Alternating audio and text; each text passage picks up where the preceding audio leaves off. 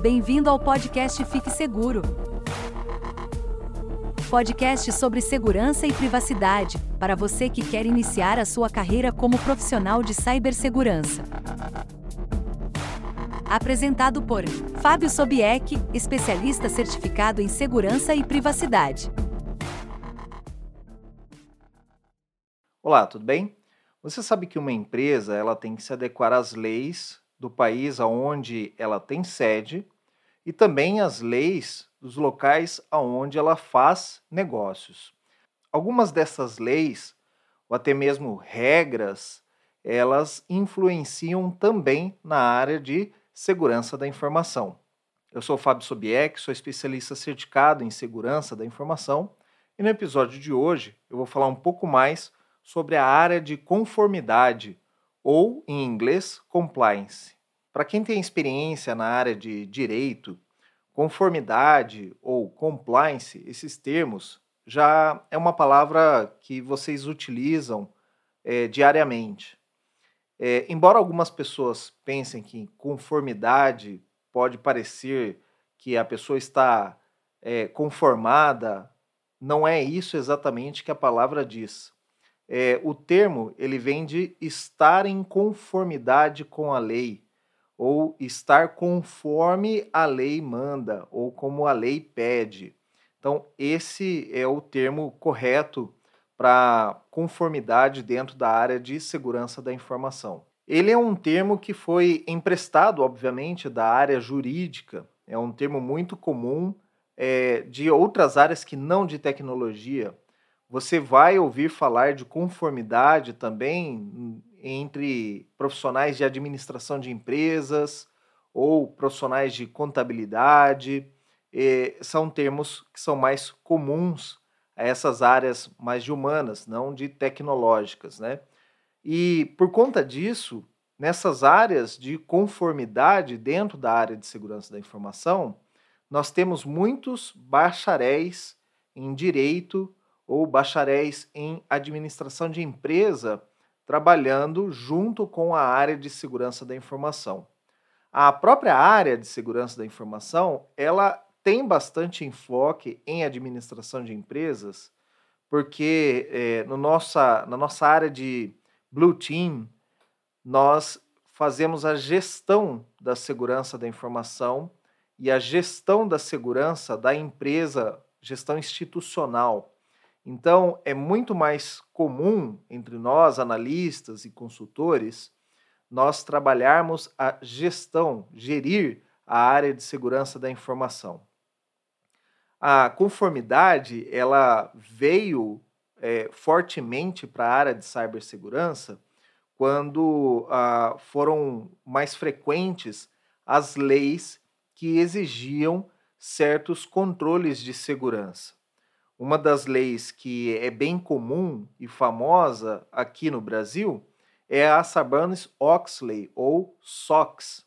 É uma lei americana, mas se as empresas que estão localizadas aqui no Brasil, elas têm é, ações na Bolsa de Valores americana, ela tem que seguir as leis da CVM, ou as leis dos Estados Unidos é, relacionada a proteção dos ambientes de tecnologia é, para evitar, por exemplo, que uma empresa sofra um vazamento de dados ou que ela seja atacada por um cybercriminoso e venha a ter prejuízos.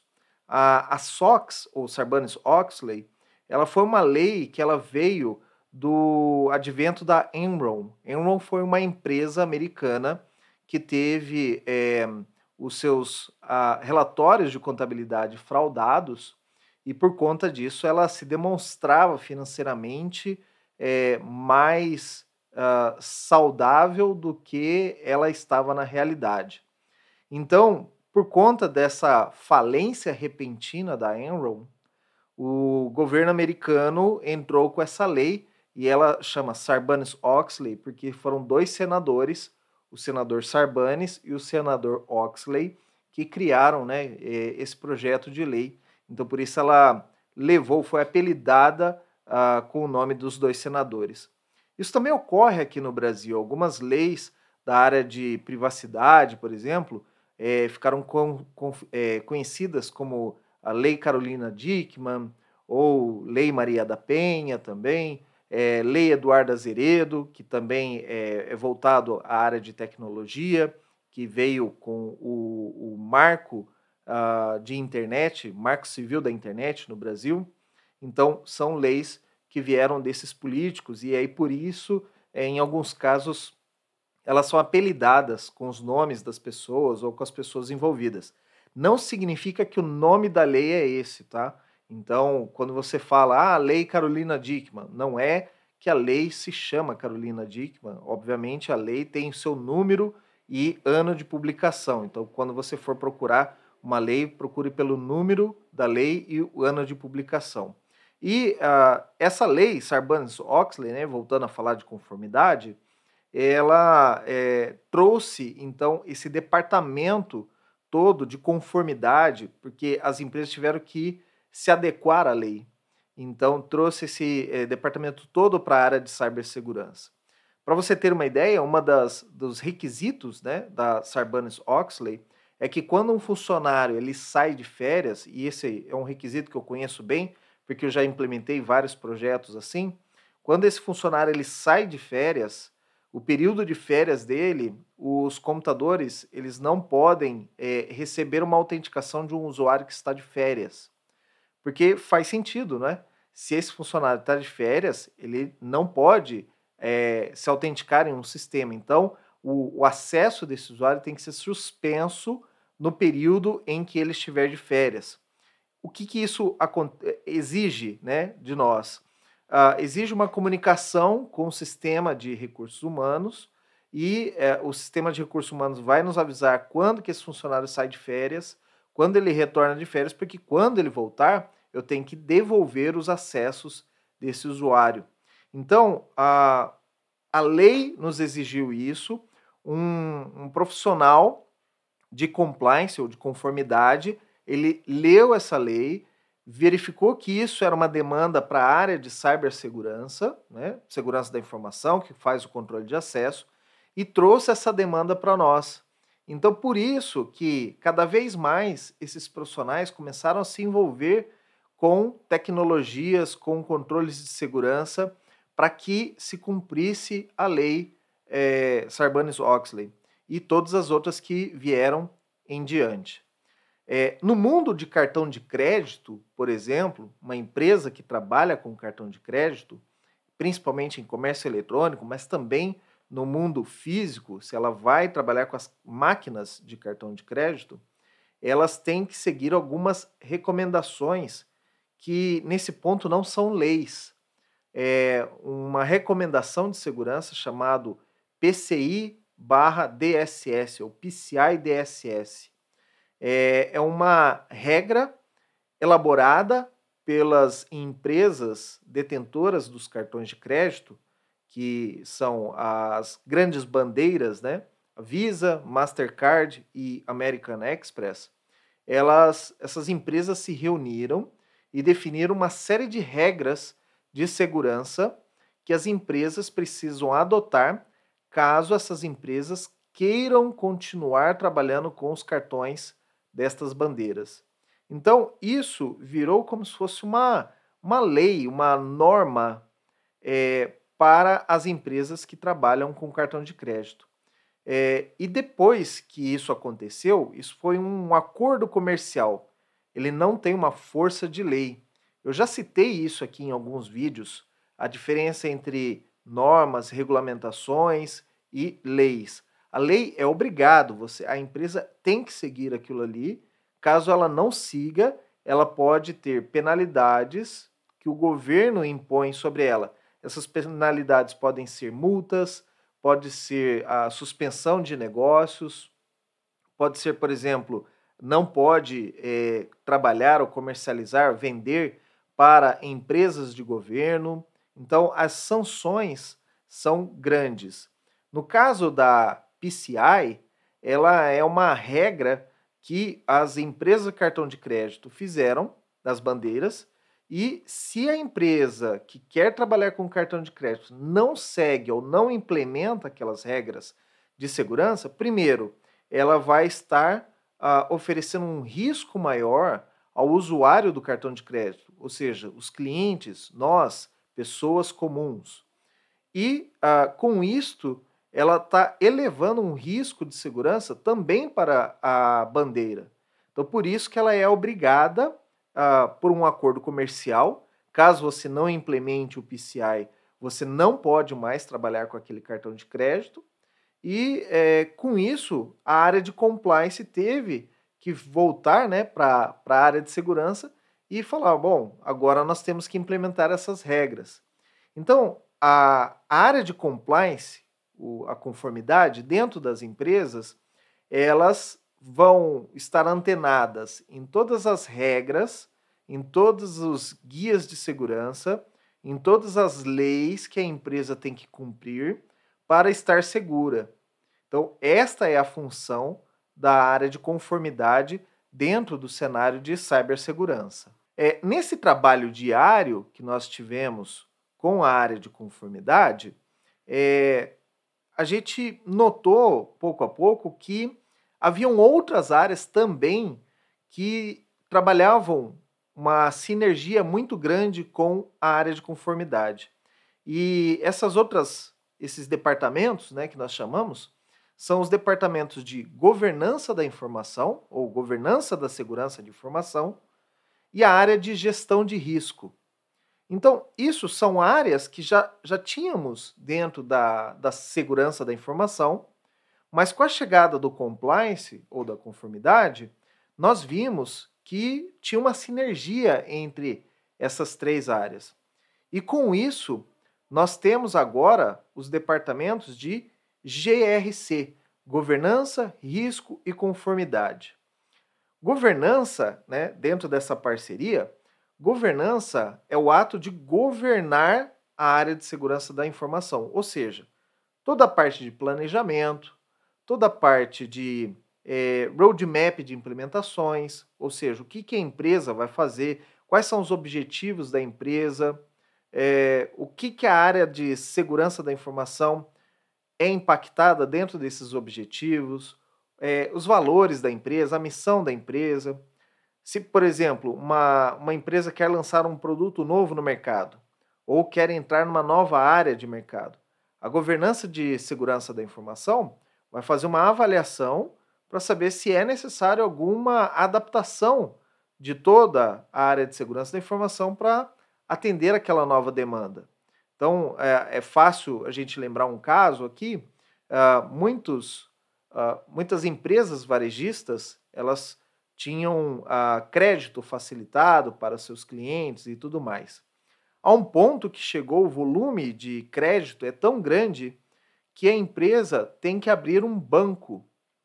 Ou seja, é uma empresa varejista, está acostumada a vender produtos, compra e venda de produtos como Casas Bahia, como Lojas Renner, Lojas Marisa, a própria Riachuelo, essas empresas, de um momento em diante, elas se viram voltadas a criar empresas ou mini bancos dentro do seu comércio, para poder atender o crediário dessa, dos clientes. E você sabe que um banco ele tem uma série de regras do Banco Central, regras de governo, legislações específicas, é, regras como Basileia, acordos de segurança. Então, quando uma empresa varejista ela decide criar um banco dentro da sua empresa, é, a área de governança da informação, de governança de, se, é, segurança da informação, ela vai entrar em ação e determinar o que a empresa precisa ter para se adequar às leis e deve ser implementado. E a área de gestão de risco, por sua vez, vai avaliar todo esse novo negócio que a empresa vai ter e levantar os riscos. Olha, a gente pode ter uma fraude, a gente pode ter um problema aqui, um cliente pode é, evitar um pagamento ou deixar de fazer um pagamento e riscos tecnológicos. Olha, um, um, cliente que vai fazer um pagamento online, ele pode ter os dados roubados, é, o nosso banco digital online ele pode ser atacado e tudo mais. Então, esses três, é, essas três áreas da segurança da informação, governança, gestão de risco e conformidade, eles têm uma sinergia tão grande que isso virou um departamento único. Agora, não significa que um profissional de GRC ele tenha que atuar nas três áreas. Normalmente, o perfil do profissional é mais para governança, ou mais para risco, ou mais para conformidade.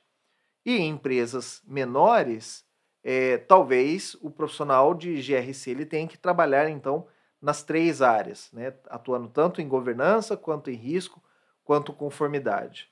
É, então, veja que são três missões distintas dentro de um único departamento que hoje é chamado de GRC, isso em grandes e pequenas empresas.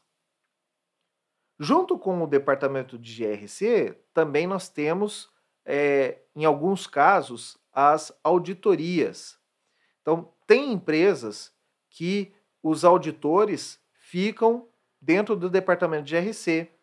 Tem outras empresas que o número de auditores é tão grande que precisa ter um departamento de auditoria específico para cuidar das investigações, das avaliações. Mas por que, que os auditores eles são colocados, em alguns casos, junto com o time de GRC? É porque o time de governança ele faz o planejamento e define os próximos passos. O time de risco ele avalia os riscos e alerta: olha, podemos ter problema aqui, podemos ter problema aqui. E o time de conformidade, ele normalmente, além de a, avaliar as leis e o que, que a empresa precisa fazer para estar conforme, ele vai monitorar se aquilo que a governança planejou e que os, a, a, o time de riscos levantou como problema, se eles foram implementados. Né? Se a empresa está em conformidade com a governança também. Então, o time de conformidade não atua só com as leis. Se o time de governança fez ou determinou que certo processo precisa estar funcionando, certa ferramenta precisa ser instalada, o time de conformidade vai atuar com auditores para verificar se aquilo foi realmente implementado, se aquilo está em vigor, se está funcionando também. Então, o time de conformidade também pode realizar o um monitoramento de certos processos, certas áreas dentro da, da empresa para saber se está funcionando. Né? É, então, esses gaps que são levantados né, são resolvidos e o time de conformidade vem para avaliar é, esse, essa implementação. Também nós temos os auditores externos que normalmente avaliam a empresa, emitem seus relatórios com o que foi encontrado de problemas, e esse relatório imediatamente vai para o time de GRC, que a, o pessoal de conformidade vai ler o relatório e vai verificar aquilo que não foi corretamente implementado. Então, o time de conformidade também tem o papel, é, em alguns casos, e isso pode mudar de empresa para empresa, tá, gente? Então, na maioria das empresas, o time de conformidade, ele também tem o papel de ler as, as auditorias externas, ou, por exemplo, quando um Bacen ele vem avaliar, ou quando é, a Anatel vem avaliar uma empresa de telecom, ela emite certos relatórios, certas ah, solicitações, ou, por exemplo, é, isso aqui não está é, conforme a legislação pede, ou alguma coisa assim. Então, esse time de conformidade ele vai ler esses relatórios externos de agentes de governo, de avaliações e dos próprios auditores externos e fazer as avaliações necessárias para que seja implementado dentro da área de segurança da informação. Bom, então, se você já gostou de, do que faz o time de compliance e você está mais inclinado a trabalhar com essa equipe, né? É, qual que é normalmente o perfil de um profissional da área de conformidade. É, como você viu, a natureza desse trabalho ela é mais processual do que técnica. Isso não significa que você não precisa saber da área técnica de segurança da informação para trabalhar em conformidade. Sim, você precisa, mesmo porque é, você tem que entender as limitações da tecnologia, saber até onde a área de segurança deve ir, quando deve ser demandado outras áreas, como tecnologia da informação mesmo, ou desenvolvimento, ou alguma coisa assim. Então, é, é interessante que o perfil profissional é, para a conformidade ele seja um pouco mais de processos do que da área técnica. É, eu tenho um amigo uh, que eu já entrevistei aqui no Conversa Segura, o Pedro Bezerra. Ele trabalha nessa área, é, numa grande empresa do ramo de uh, ramo farmacêutico, né? É, e ele fala que a área de segurança da informação, né, de, de conformidade, ou governança, risco e conformidade, é a área da, da segurança da informação baseada na caneta. E por que, que ele diz isso? Porque muito do que você vai trabalhar é mais uh, na parte teórica de é, ler documentos, estipular processos, estipular políticas. Então, é o time de GRC, por exemplo, que escreve as políticas de segurança de uma empresa. É o time de GRC que vai é, verificar quais são as demandas, por exemplo, de controle de acesso, controle de senhas e, e perfil de privacidade e tudo mais, e estabelecer isso no papel em uma regra e depois, obviamente, treinar os funcionários daquela empresa. Não adianta só colocar no papel e, e esperar que as pessoas leiam e se adaptem né, no seu trabalho, mas é, reforçar aquela regra nova dentro da empresa. É, um caso que é muito fácil de se entender é quando uma empresa ela precisa garantir a segurança dos seus, das suas senhas e ela escreve uma política de senhas. Então, ah, você provavelmente, quando você vai fazer o cadastro em um site de comércio eletrônico ou alguma coisa assim, é comum que na hora de você criar a sua senha, tenha ali um conjunto de regras. A sua senha tem que ter no mínimo oito caracteres, é, deve ter letras maiúsculas e minúsculas, é, deve conter números, deve conter caracteres especiais e tudo mais.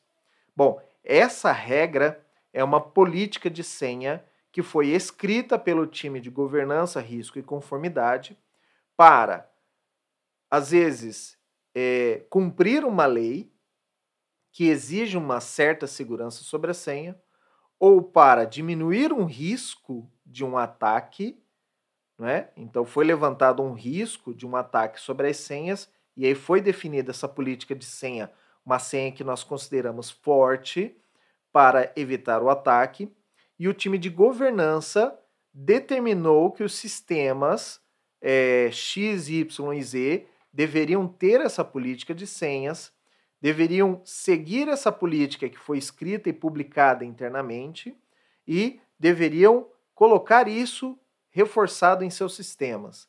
Então os desenvolvedores recebem aquilo ali, ele sabe, bom, eu vou fazer um site onde o cliente vai se cadastrar, vai cadastrar a sua senha e eu devo seguir essa política de senha.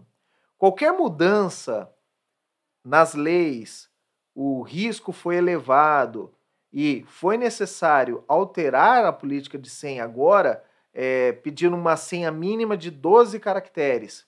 A governança vai avaliar, vai publicar uma nova política, vai falar com todos os desenvolvedores, vai determinar um prazo máximo para que eles adequem a nova política de senha e depois eles vão conferir se os sistemas permitem que seja colocada uma senha menor do que 12 caracteres, como manda a política de senhas.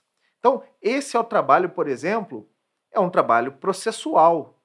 Ele não é um trabalho técnico, mas você tem que ter conhecimentos técnicos para saber até onde um sistema pode ir, se aquela a demanda de controle de segurança ela pode ser implementada. Às vezes, ah, já, é, já vi casos onde a área de conformidade fez uma solicitação para nós que era impossível de ser atendida, devido a uma limitação, por exemplo, em um mainframe. O mainframe já é uma tecnologia que é atual, mas é, tem uma arquitetura ah, um pouco mais antiga, então tem certas limitações né, no, no mainframe. E, por exemplo, era solicitado na época que o mainframe tivesse um sistema de autenticação baseado em biometria. É, não dá para implementar um sistema baseado em biometria em um terminal de mainframe. Então, nós tivemos que fazer a devolutiva daquela solicitação, dizendo: olha, para esse sistema não é possível implementar. É, atualmente, no ano de 2022, eu já não sei se já, já deve ser é, possível implementar através de softwares é, de apoio, mas já é possível implementar, então, uma, uma certa requisição né, de biometria para mainframes. Então, hoje já seria possível, talvez, colocar isso. Eu não tenho certeza é, agora de imediato, mas já temos tecnologias que podem ser aplicadas para esse fim. Então, por isso que o profissional ele tem que ter um perfil de saber os processos, mas também tem que ter um pouco de técnica para saber até onde ele pode exigir de certos sistemas ou não. Então, esse bom candidato para trabalhar em conformidade deve ser uma pessoa que gosta de ler bastante e também gosta de escrever, porque vai precisar escrever muitos relatórios, vai precisar escrever políticas, né, redigir as políticas de segurança ou a guidelines que nós chamamos, né, os guias de segurança para outras áreas. É um profissional que ele tem que ter mais é, um, um contato social com outros profissionais. Então não pode ser uma pessoa muito fechada, muito tímida, porque vai precisar trabalhar com diversas áreas e também vai precisar ter um pouco mais de contato com diretoria, com a, o que nós chamamos de é, nível C, né, o CSO, o CIO da empresa. Então ele precisa ter um pouco mais de perfil é, de negócios, business, né, para falar com diretores, com vice-presidentes, é, defender por que, que a empresa precisa investir nessa área, é, por que, que a empresa precisa aplicar certos controles. Né? Então, já é um profissional. Ah, existem profissionais júniores é, em compliance, né, em conformidade, mas ele é um profissional já um pouco mais velho, que tem esse, esse traquejo para falar também com a, a diretoria da empresa. É, e também tem que ter um pouco mais de caminhada, né, de experiência com novas tecnologias e tudo mais, para ser um bom profissional de conformidade. É, então, se você gostou dessa área, é, é, uma área que tem bastante contratação, porque é, faltam profissionais com esse perfil, e se você trabalha em outras áreas que também é mais de processos e tudo mais, mesmo que não seja da área de tecnologia, você também tem chances de trabalhar nessa área de cibersegurança, na parte de conformidade, porque ela exige um pouco menos de conhecimento técnico. Então, vale a pena também. É, a área de cibersegurança ela é bem aberta para diversas uh, profissões, diversos cursos, né? É, eu tenho amigos que são profissionais de segurança que vieram da área do direito, de administração, de economia, de educação física. É, normalmente, essas pessoas que são fora da área de tecnologia, que não são desenvolvedores ou não vieram desse caminho né, de, de computação, eles procuram trabalhar nessa área de GRC, porque é, é um pouco mais fácil uh, de entrar e, e um pouco mais fácil também de lidar com essa parte de processos, uh, de mapeamento, de uh, desenhar esses mecanismos dentro da empresa. Então, vale a pena para você também que não é da área de tecnologia conhecer um pouco mais a parte de conformidade ou o departamento inteiro de GRC, porque provavelmente você vai conseguir uma grande oportunidade de trabalho aqui também. Bom, espero ter contribuído um pouco mais para o seu conhecimento com essas informações.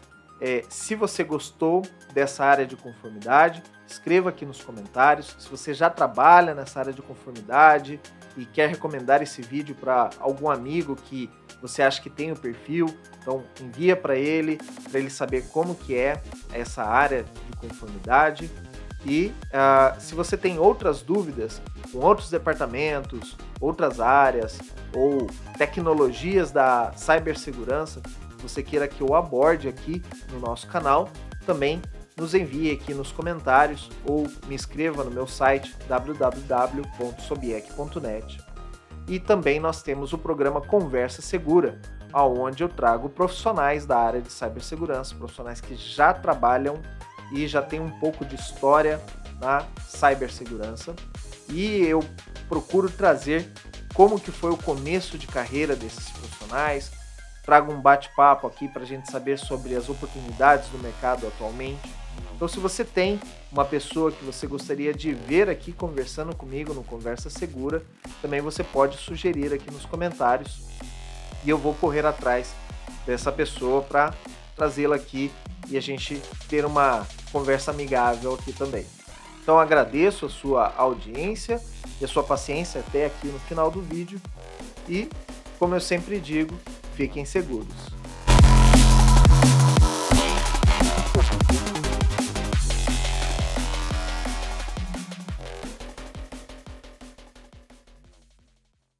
Você ouviu o podcast Fique Seguro, apresentado por Fábio Sobieck. Acesse www.sobieck.net/cine e cadastre-se como membro. Você receberá semanalmente dicas e detalhamento de requisitos de vagas de segurança da informação, entre outras informações.